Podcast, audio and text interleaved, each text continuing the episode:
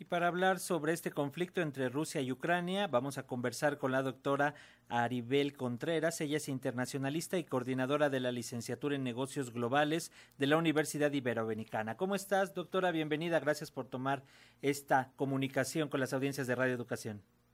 Muy buenos días, Paco. Al contrario, muchas gracias por eh, esta gentil invitación para poder compartir con todo tu auditorio, pues qué es lo que está pasando en otras coordenadas, pero que sin duda pues nos impacta eh, desde cualquier parte del mundo, Paco. ¿Cómo, ¿Cómo leer, doctora, lo que está ocurriendo, estas amenazas de Rusia de usar las armas nucleares en Ucrania y la advertencia de Estados Unidos de que esta acción generaría algo más catastrófico para Rusia? Desde hace meses atrás, recordemos que Vladimir Putin ya había hablado de que si era necesario, él se iba a mover hacia el uso de armas nucleares. Es la estrategia de la disuasión que Vladimir Putin lo hace muy bien. Eh, recordaremos que además de estratega, pues él fue formado en la KGB. Entonces él sabe muy bien hacia dónde moverse en cuestión mediática, pero también qué narrativa utilizar al interior de su país y hacia el exterior.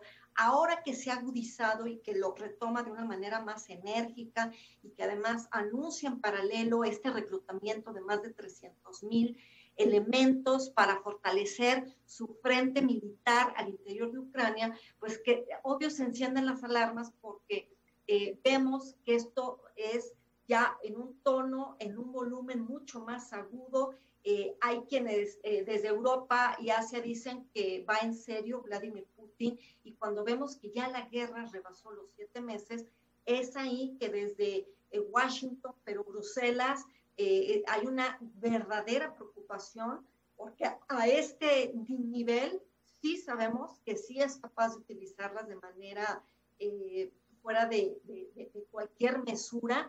y además, no olvidemos, Paco, que Rusia hoy en día cuenta con la mayor capacidad de arsenal nuclear a nivel mundial, es decir, cuenta con casi 6.000 cabezas eh, de ojivas nucleares, cuenta con un gran arsenal eh, nuclear en todos los ámbitos y es precisamente ese eh, respaldo que él cuenta que lo empodera y manda este, este mensaje, pero él sabe que esto sí verdaderamente sería una catástrofe eh, a nivel mundial en caso que se atreviera a utilizar algún tipo de, este, eh, de esta arma nuclear, eh, por muy pequeña que se tratara.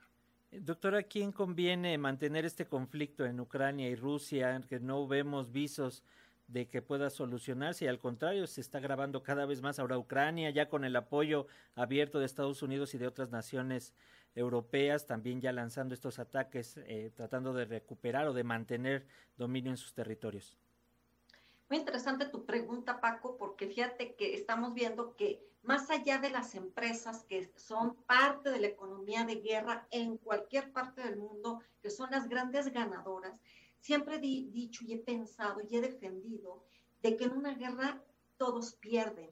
Eh, se pierden vidas humanas, eh, se pierde esta cooperación internacional que se había logrado ahora por la pandemia, se pierde el multilateralismo, se fractura la diplomacia, se polarizan eh, los gobiernos. Ahora estamos viviendo, desde mi perspectiva, y ya lo había dicho aquí justo en Pulso Educación, que eh, yo traigo un planteamiento desde hace casi dos años que sostengo que estamos viviendo una segunda guerra fría 2.0. Defendía yo mi tesis a la luz de la pandemia, pero ahora con esta guerra en Ucrania estoy cada vez más convencida que el mundo nuevamente se está dividiendo, no solamente en cuestión de ideología política, Paco, sino que hay una nueva cortina de hierro que divide a, a los países por todas las crisis que estamos viviendo, ¿no? La crisis de los granos, la humanitaria, la de energéticos, la de eh, las cadenas de suministro. Entonces, cuando vemos una guerra, pero que en, paralelo corren crisis,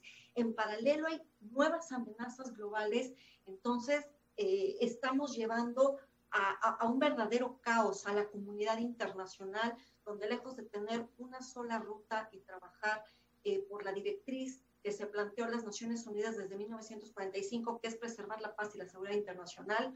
Hoy veo más lejos la paz y veo cómo los gobiernos de cualquier latitud únicamente están abonando a la guerra. Y eso me parece reprochable, inadmisible, y donde nosotros desde la sociedad civil tenemos que alzar la voz de manera pacífica, claro, para que no se abone más a esta escalada de violencia.